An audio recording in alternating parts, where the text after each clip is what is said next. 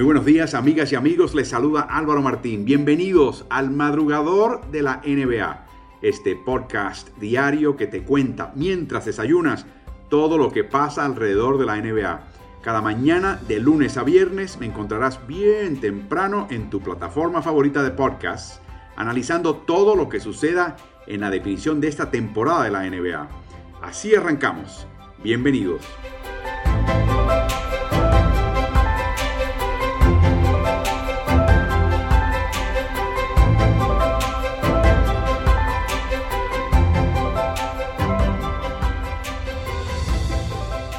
¿Qué partidos nos han tocado el día de ayer martes en los playoffs de la NBA? Increíble. En una secuencia de partidos en Orlando donde han estado brillando generalmente por su ausencia las defensivas. Eh, de repente, quizás el factor cansancio, quizás sencillamente el hecho de que se están empezando a apretar las tuercas defensivas. Hay un poco de cada cual. Estamos viendo partidos de baja anotación. La tarde y la noche comenzó con un triunfo para Boston Celtics 102 por 99, partido apretado, ante Toronto para colocar a Raptors en el hoyo 0-2. Así que tienen una situación difícil. Recuerden que este equipo de Toronto perdió los primeros dos partidos de la serie eh, contra Milwaukee el año pasado, pero dos cosas. Estaba Kawhi Leonard con Toronto y regresaron a Canadá a jugar y ahí empezaron a cobrar la confianza que les permitió ganar esa serie. Aquí no hay esa segunda parte, ni la primera ni la segunda está disponible para Toronto este año, pero este partido les tiene que haber dado mucho más ánimo, aunque el 0-2 es un hoyo importante, del cual ya es muy difícil recuperarse. Toronto diversificó su ofensiva, en parte porque Boston los obligó, pero la buena noticia es que OG Anunobi respondió al principio del partido con dos triples importantes en el primer cuarto. Mientras tanto, Kemba Walker, uno de sus tres ejes ofensivos de Boston Celtics, falló los primeros siete triples a través de los primeros tres cuartos de juego. O sea que de nuevo vimos un partido muy extraño, de muchos tiros cerrados, buena defensiva y personas que aparecían de repente por un cuarto anotando y decías, ¿y por qué? ¿Y dónde están los referentes ofensivos de este equipo? Por ejemplo, Rob Williams, por primera vez en esta serie y en mucho tiempo, el alemán Daniel Tice no entra en problemas de faltas temprano en un partido, que ese siempre ha sido un problema para él. No, no tuvo problemas. Fue a su descanso normal, insertan a Rob Williams y este chico emerge en el primer cuarto y anota 8 puntos en el primer cuarto para Celtics, algo verdaderamente notable. De hecho, la defensiva de Boston fue tan disciplinada y buena que cometió solamente tres faltas personales en toda la primera mitad. De hecho, Toronto no intentó un tiro libre en la primera mitad de este partido. Cero tiros libres para Toronto. De nuevo, así de fina estaba la defensiva de Celtics. El tercer cuarto fue para el olvido para Marc Gasol, porque en ese cuarto cometió cuatro faltas personales. Tenía una en la primera mitad, así que salió de ese tercer cuarto, entró al último ya con cinco faltas. Y luego cometió una en el cuarto cuarto y tuvo que abandonar el partido temprano. Sergi Ibaka fue eficaz como su reemplazo en ambos costados de la cancha y de hecho en un momento entró Chris Boucher en cada mitad, lo que habíamos anticipado en el madrugador, pero la verdad es que el, jovencito no fue, no desentonó, pero tampoco generó este cambio revulsivo que quizás anticipaba Nick Nurse. Toronto sacó su máxima ventaja de 12 puntos, de nuevo, detrás de OG Anunobi quien metió 11 puntos y dos triples más en el tercer cuarto. Y además, Anunobi estaba marcando al mejor jugador perimetral de Boston jugada tras jugada. Así que fue un esfuerzo tremendo, quizás uno de sus mejores partidos en la NBA. Pero imaginen, eh, les quiero colocar el panorama al comenzar este último cuarto. A través de los primeros tres cuartos de juego, Kemba Walker, 2 de 14. Había fallado 12 de 14 intentos al aro. De triple 0 de 7, como les dije. ¿Qué tal Marcus Smart? Uno de 7 de campo en los primeros tres cuartos, uno de 5 de triple. Bueno, el que ustedes menos pensaban, estos señores, fueron los que explotaron en el último cuarto. Kemba Walker, perfecto, 4 de 4, incluyendo su único triple, anotando 11 puntos. ¿Qué tal Marcus Smart? 5 de 6, todos intentos de triple, 5 de 6 de triple, sumando 16 puntos. Smart es un jugador que verdaderamente es difícil sacar un conteo, una evaluación estadística de lo que él vale en la cancha, pero basta decir que es mucho. Eh, y los que conocemos y vemos mucho baloncesto, nos fijamos en un jugador como él, porque no es el que anota, en este caso lo hizo en el último cuarto, pero es lo que hace en un partido y cómo le cambia la cara a un partido. Es verdaderamente impresionante lo que hace eh, Marcus Smart. En el último cuarto por Toronto, el contraste, ¿no? Fred Van 1 de 7. 1 mm, de 5 de triples para Fred. Carl Lowry 1 de 3. 0 de 2 de triples. Y el gran, gran ausente Pascal Siakam 0 de 3 en el último cuarto, incluyendo su único intento de triple. Y voy a hacer un comentario de Siakam. Les comentaba el otro día que si no es un triple y está exigido, coloque el balón en el suelo, va hacia su derecha, lo está marcando muy bien Jalen Brown, está, como dicen en el, en el argot, eh, en el vocabulario del baloncesto estadounidense, se sienta en la mano fuerte. Si Siakam es diestro, pues más de la mitad del cuerpo de Brown está hacia el costado de su mano fuerte, para obligarlo a ir a la mano izquierda. Y lo que verdaderamente no, no nos habíamos fijado porque lo había escondido bastante bien Siakam, pero queda más y más y más en evidencia es que Siakam no domina la mano izquierda con el drible. No es que sea manco, a veces está ataque da un par de tablacitos y se acerca al aro con esa mano, pero sobre todo si está en tráfico, si tiene que hacer un giro y cambiar de manos y, empezar a picar el balón con la mano izquierda, no tiene confianza alguna. Y eso lo limita, y lo estamos viendo en esta serie. Boston está quitando el triple, Boston está quitando la penetración por la derecha, por la mano fuerte, mátame con tu otra mano, que sabemos que no sabes y no puedes y no tienes esa capacidad, por lo menos hasta ahora. Así que es triste verlo, pero es la realidad. Y por último, Jason Tatum terminó con 34 puntos y se convirtió en el único Celtic en la postemporada en playoffs en acumular tres partidos de 30 puntos o más cada uno antes de cumplir 24 años de edad. De hecho, tiene 22 añitos de edad. Así que un futuro brillante para él también. A segunda hora, otro partido inesperado eh, gran batalla defensiva, aunque en realidad aquí el factor desgaste hay que mencionarlo como el titular de este partido. Denver Nuggets vence a Utah Jazz 80-78 y avanza a la próxima vuelta en la cual van a enfrentar al equipo de Los Angeles Clippers. Para que tengan una idea, en un partido como este, o el partido que va a haber hoy entre Oklahoma City y Houston, que va a un séptimo partido, las reglas de la concentración de la NBA en Orlando obliga a ambos equipos a literalmente hacer las maletas.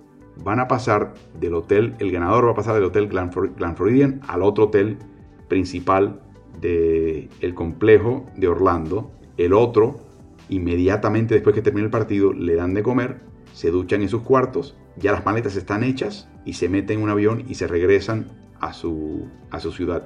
O sea que llegan a un séptimo partido ambos equipos como hoy llegarán Oklahoma City y Houston con las maletas hechas, eh, la pieza de la habitación recogida, todo limpio.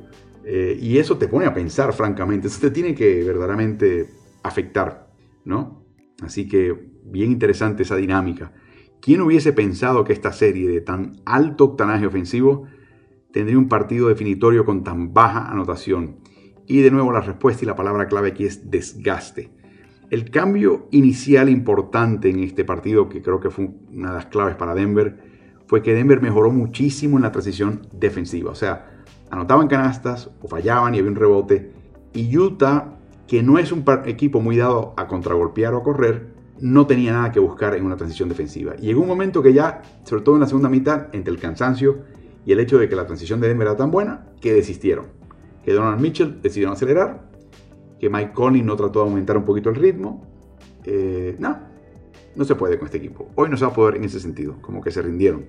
Gary Harris también es otro factor importante que hay que destacar. Harris terminó jugando 26 minutos. Recuerden que se, les, se recupera de una lesión de cadera. Y fue un factor verdaderamente notable e importante marcando a Donovan Mitchell, incluyendo un robo en los últimos segundos del partido que fue enorme.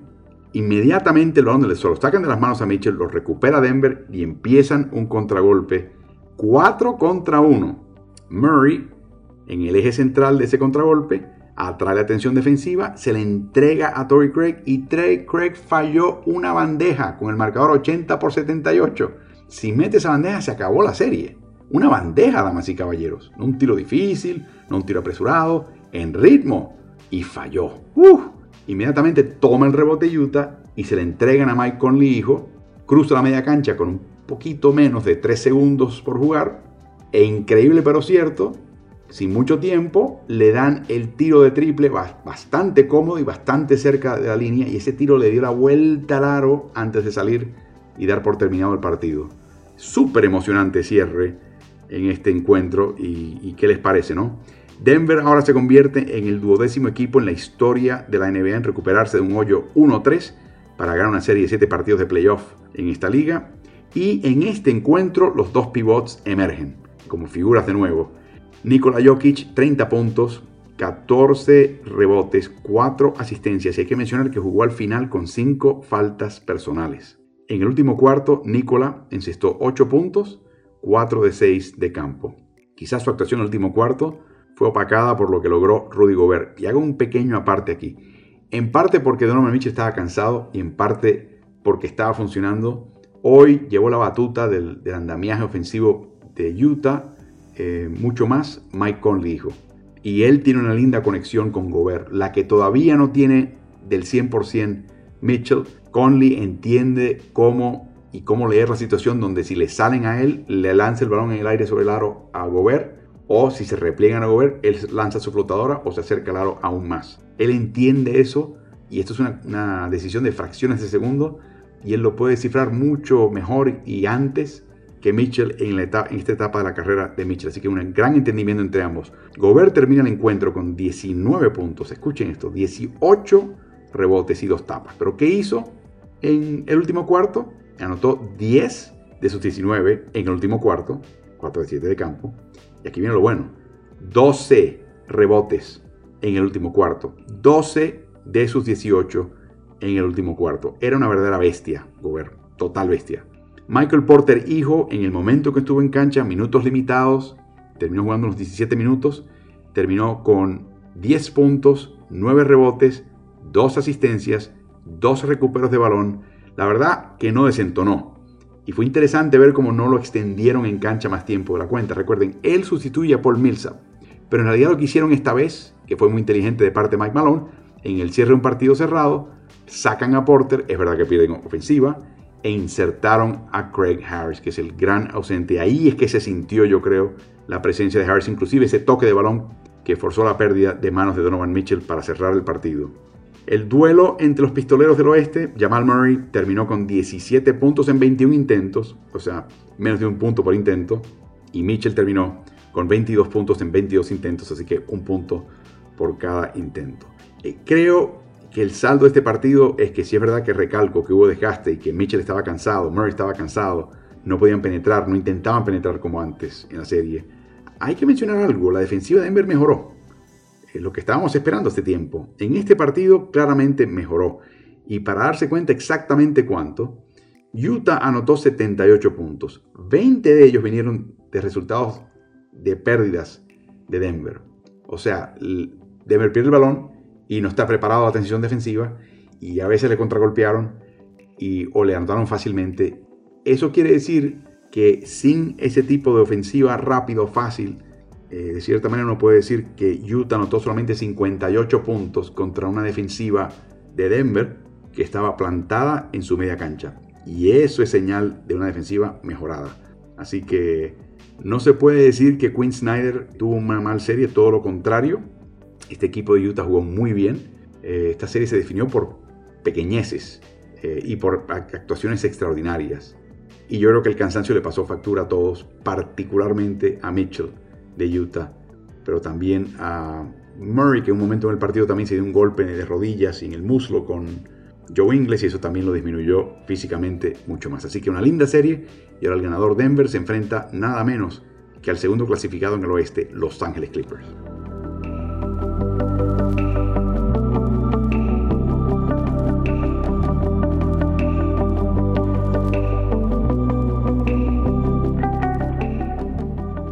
Hoy miércoles tendremos dos partidos en los playoffs de la NBA, partidos de, alto interés también. Recuerden que ya se enfrenta Miami Heat a Milwaukee Bucks. Miami al frente en esa serie 1 por 0. Ese choque comienza a las 5 y media de la tarde de Ciudad de México, 19.30 de Buenos Aires, 6 y media de la tarde del Este. Mucho comentario después del partido y durante todo el día de hoy.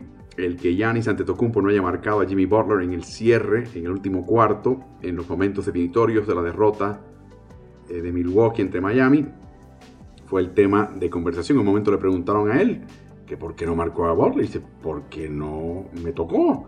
Y dice, yo hago lo que me ordena el entrenador. Y eso a su vez desata esta idea de que las estrellas de NBA tienen que ignorar la orden del entrenador, hacer lo que les dé la gran gana, sobre todo si les permite a ellos figurar un poquito más. Esa es la mentalidad que, está detrás de esa pregunta, ¿no? Mike Budenholzer escuchó ese comentario y añadió, y esto es una cita, definitivamente será considerado y discutido. Una manera muy amable de decir, me importa un comino lo que estés diciendo. La razón por la cual no va a hacer eso Budenholzer es porque su sistema es muy estructurado y utiliza capas defensivas. En el perímetro tiene un jugador como Eric Bledsoe, que no jugó en el partido con ese tirón de los isquiotibiales, la parte posterior del muslo.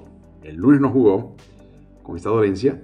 El martes practicó de forma limitada y su participación hoy miércoles es lo que llaman debatible. Yo pienso que va a jugar, pero me podría equivocar porque se requiere mucho movimiento y cortes y explosión y eso verdaderamente va a hacer resentir esos isquiotibiales. Pero veremos. Y la, defensiva tiene esas tres capas. Primero, Eric Bledsoe y compañía, los externos, su afán es sacarte de la línea de triple si pueden al principio de la posesión. Es em, empujar al portabalón, el que esté en el perímetro y reciba, quitarle la posibilidad del triple inicialmente. Luego, usualmente ese, ese jugador ve ese cierre, ve ese ataque, ve ese em, empeño y se mete en la llave, se mete dentro del semicírculo y empieza a explorar inclusive la posibilidad de un ataque al aro. Ahí viene la segunda línea defensiva, que para muchos equipos sería la tercera, pero aquí invierte en papeles de Milwaukee. En vez de ser el pivot, el que esté al fondo esperando, protegiendo el aro, no, el que está en segunda línea es Brook López, que cuando por ejemplo le hacen un pick and roll y alguien da la vuelta a la esquina y lo ve y puede penetrar, ya por orden del técnico él se repliega hacia la llave, sencillamente para concederte el tiro de media distancia, desde la línea del tiro libre por ejemplo, pero no la penetración. Eso de ninguna manera porque este tiro es de muy alto porcentaje. Y en caso de que eso falle, o inclusive en el proceso de esa penetración, o ayuda y mete la mano y trata de cortar el balón Yanis ante Tocumpo, o si baten a López, él viene del costado débil, donde no, donde no está la jugada, y trata de ir a proteger el aro. O sea que colocar a Yanis a marcar a un jugador y sacarlo de contención es un quiebre de un esquema que está bastante fijo establecido y que francamente produjo la mejor defensiva del año en la NBA. Así que muchos dicen que en los playoffs es que hay que empezar a hacer inventos. Y eso es cierto, porque la calidad del oponente es tal, porque los duelos no te favorecen a tu esquema usual.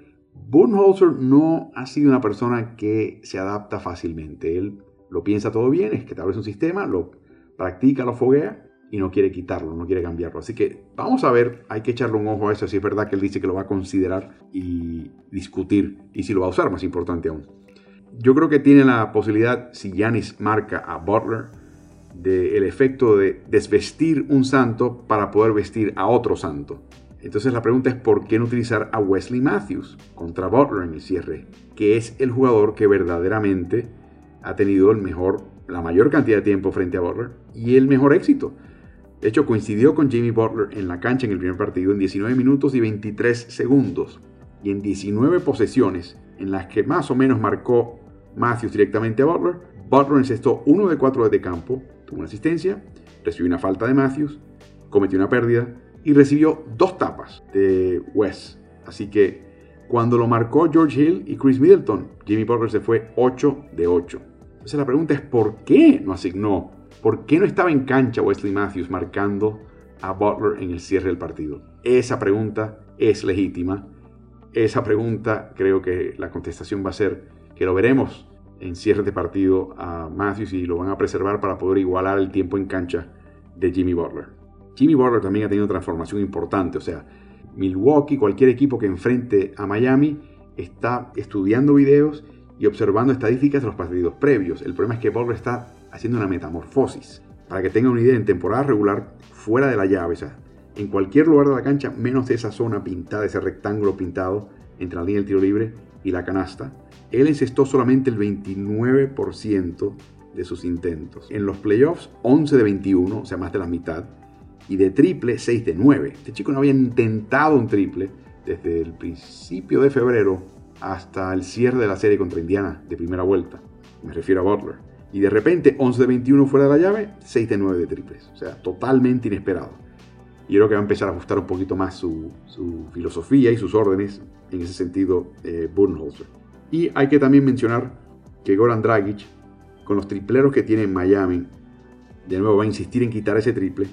Y ya Budenholzer se reconcilia a la idea de que vienen las flotadoras y los tiros a media distancia, que es exactamente lo que mejor hace Goran Dragic. Así que esperen que Dragic siga intentando y anotando copiosamente para su equipo, aunque no sean triples, por lo menos serán dobles.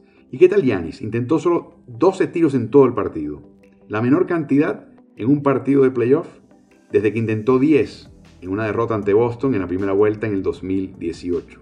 8 solamente en la primera mitad, 4 en la segunda. O sea que verdaderamente estuvo liquidado y sellado. Y él no es el tipo de jugador que va a lanzar a pie firme, que va a apresurarse. Él es el tipo de jugador que es todo lo contrario. Recibe el balón y está buscando con el drible o sencillamente observando cuándo va a poder explotar la defensiva contraria. Así que en ese sentido es algo que verdaderamente necesitará buscar variantes y quizás hay que sacarle un poquito más de cortina a él que es no solamente lo que él no le gusta hacer, él no le gusta... Las cortinas tienen el efecto de enganchar al jugador defensivo, pero también enganchar a Yanis. Yanis es muy dado con su rapidez y con su corpulencia a cuando se presenta la cortina, cortar entre medio de los dos jugadores defensivos y atacar al aro. No tiene mucha paciencia y quiere sorprender y atacar y atacar y ser agresivo. O sea que quizás tengamos que ver un Yanis un poquito más sutil para ver si le dan un poquito más de tiro que él puede encestar. A segunda hora, séptimo partido, damas y caballeros. No se puede pedir mucho más en la NBA. Entre el OKC Thunder y Houston Rockets, ese partido es a las 22 horas de Buenos Aires, 8 de la noche de Ciudad de México, 9 de la noche del Este. Se me olvidó mencionar en el madrugador de la NBA de ayer que Chris Paul no solamente anotó 28 puntos, sino que en el sexto partido de esta serie no cometió una pérdida. Es su cuarto partido de playoff con 25 puntos o más anotados, sin una sola pérdida. ¿Quién ha tenido más partidos que esos cuatro de Chris Paul? Kevin Durant y LeBron James. Y hemos hablado en el pasado, eso sí lo hemos hablado, que este equipo de Oklahoma City es un equipo absolutamente bestial en los momentos definitorios, lo que se llama en inglés el clutch, C-L-U-T-C-H, clutch, así le llaman. Es definido como cualquier momento en los últimos cinco minutos del reglamentario y cualquier momento en cualquier prórroga en que la diferencia entre los equipos sea de 5 puntos o menos. Uno puede llegar a los últimos 5 minutos del partido y si la diferencia es de 7 puntos o más, eso no cuenta, eso no es clutch. Es solamente cuando el partido está reñido a 5 puntos o menos de diferencia entre equipos. Bueno, ¿qué tal si les digo que el marcador cumulativo de ambos equipos bajo estas condiciones en esta serie favorece al Thunder 42 a 31? O sea, en situaciones de clutch, Oklahoma City ha anotado 42 puntos, Houston anotó 31 y Oklahoma City le ha sacado 11 puntos de ventaja a Houston en situaciones de partidos reñidos. No debe extrañar porque el Thunder sumó 33 triunfos en el clutch esta temporada número 1 en la NBA. Shea Gillius Alexander jugó su mejor defensiva, jugó 40 minutos en el sexto partido. Este chico se pierde mucho en defensiva, no tiene la corpulencia, pero jugó muy bien, o digamos, su mejor partido defensivo. Marcó también por momentos y en el cierre del partido a tanto Russell Westbrook y James Harden. Él tiene una envergadura, unos brazos larguísimos y eso molesta siempre eh, a jugadores de mayor peso y estatura. Así que Gilgius Alexander, a ver si puede repetir esa dosis. Y el otro jugador joven que cabe mencionar por este equipo es Darius Basley. Hemos hablado ya de Luke Dort y no, no hay que repetir ese tema, jugador clave. Y de hecho en el sexto partido hicimos hizo lo que sugerimos en el quinto partido, en el madrugador, de que si no, si va a irse de 0 a 9 de triple, pues que se, se coloque en la línea de 3 puntos y corte al aro. Y esos cortes al aro le produjeron puntos al equipo de Billy Donovan. ¿Qué tal Basley? Los minutos que está jugando en esta serie aumentan partido a partido. Y en los últimos dos encuentros ha promediado 5 intentos de tiro libre. 5 intentos de tiro libre no es que le cobrara una falta técnica a alguien y te tocó eh, intentarla. No, no, no, es que estás penetrando y te están dando golpes y te están enviando a la línea. O sea que estás creando situaciones para tu equipo. Y hay que también tener en mente que cuando Steven Adams está en la cancha, la eficiencia ofensiva O sea, los puntos que anota Oklahoma City por cada 100 posesiones cae a menos de 100, a 96. Les repito, 100 puntos en 100 posesiones está bien, más o menos, promedio. Menos, terrible. Más, mejor. 96 en 100 posesiones no es muy bueno, particularmente cuando uno considera que Adams es el titular y tiende Oklahoma City en esta serie a arrancar y rezagarse al principio los partidos con Adams en cancha. En cuanto a Houston, ignorar a Dort comenzando en el quinto partido ha sido muy buen negocio. Hay un esquema defensivo que le llaman en inglés el pack line defense, es como la defensiva de la línea empacada, de la formación eh, densa. Lo utilizan, por ejemplo, por momentos la Universidad de Arizona y mm, con mayor fama y resultado la Universidad de Virginia, que es muy conocida por su defensiva. Eh, consiste en un principio bastante sencillo. Uno marca el balón, o sea, un jugador se extiende a marcar al jugador que, a su marca que tiene el balón. Los otros cuatro pendiente a la ayuda. O sea, como si fuera casi casi una zona, en el sentido de que puede que mi asignación esté en el otro costado de la cancha y yo eh, eh, tenga que estar pendiente a él, pero en vez de estar encarándolo, estás encarando al que tiene el balón. Y usualmente te apertrechas en la llave. Eh, lo que sí es peligroso con este esquema y puede pasar si el equipo contrario es muy bueno, es que meten la bola por la línea de fondo, que es la vulnerabilidad de este esquema, y, o por detrás de la defensiva, porque recuerda, estás dándole casi casi la espalda a tu marca si estás en el otro costado, porque estás pendiente en todo momento del que tenga el balón. Y eso es lo que tiene que cuidar este tipo de defensiva, pero Houston la está utilizando para, con muy buen efecto.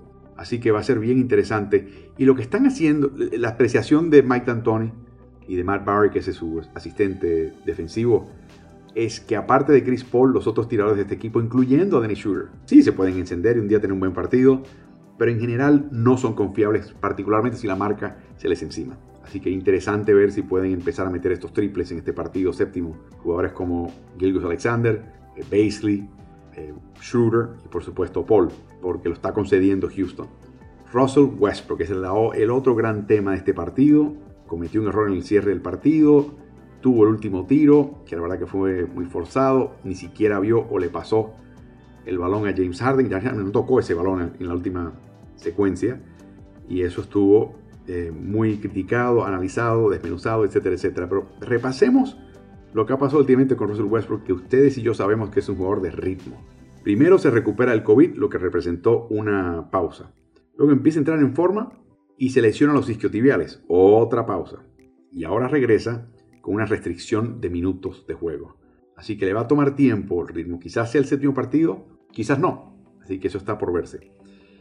Y les mencioné hoy en una gráfica que coloqué en la cuenta de Ritmo NBA en Twitter, eh, algo que salió de Basketball Reference que es interesantísimo, desde el año 97, con un mínimo de 15 intentos de este tipo.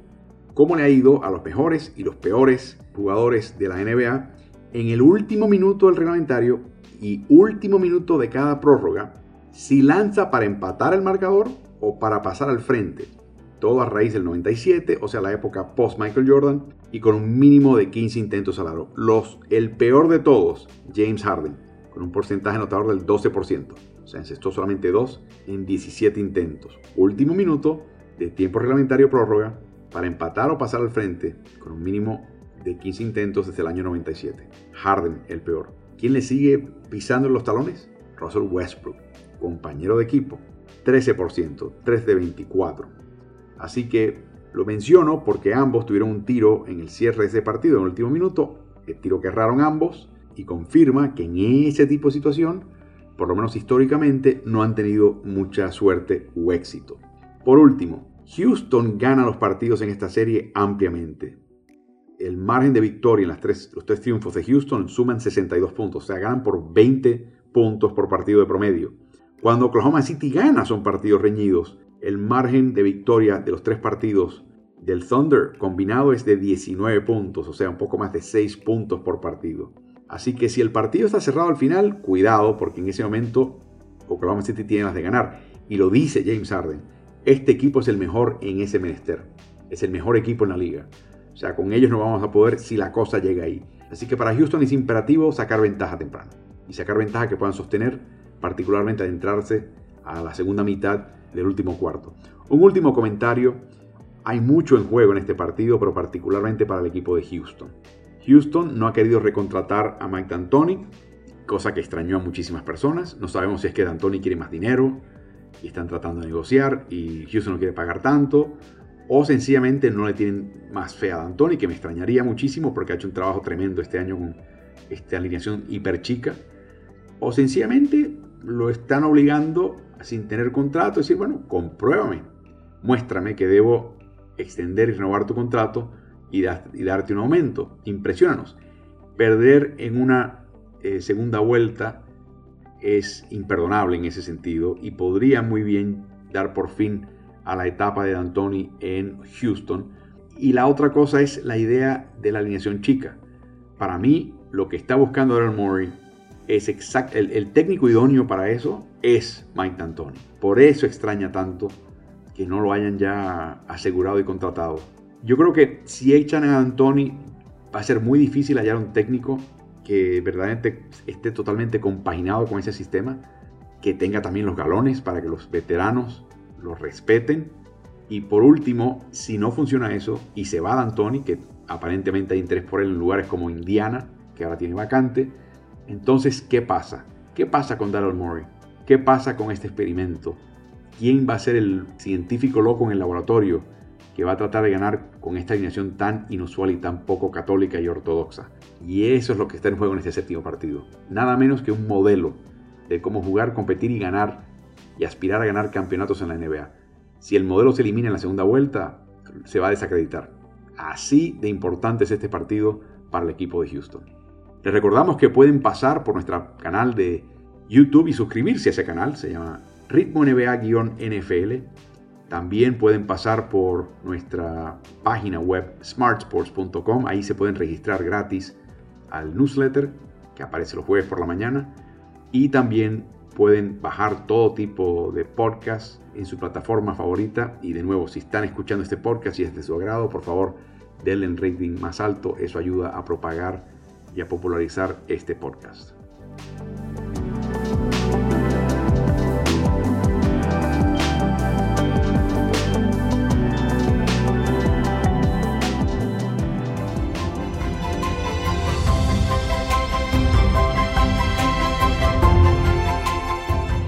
Muchas gracias por acompañarme en este madrugador de la NBA de hoy. Recuerda que cada mañana, de lunes a viernes, bien temprano, me encontrarás en tu plataforma de podcast favorita para acompañarte en el desayuno y contarte todo lo que sucede con la definición de esta tan particular temporada de la NBA.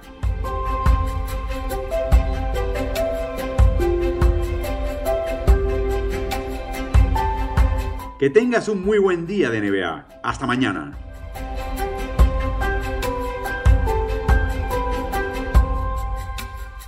¿Y tú? ¿Estás en ritmo?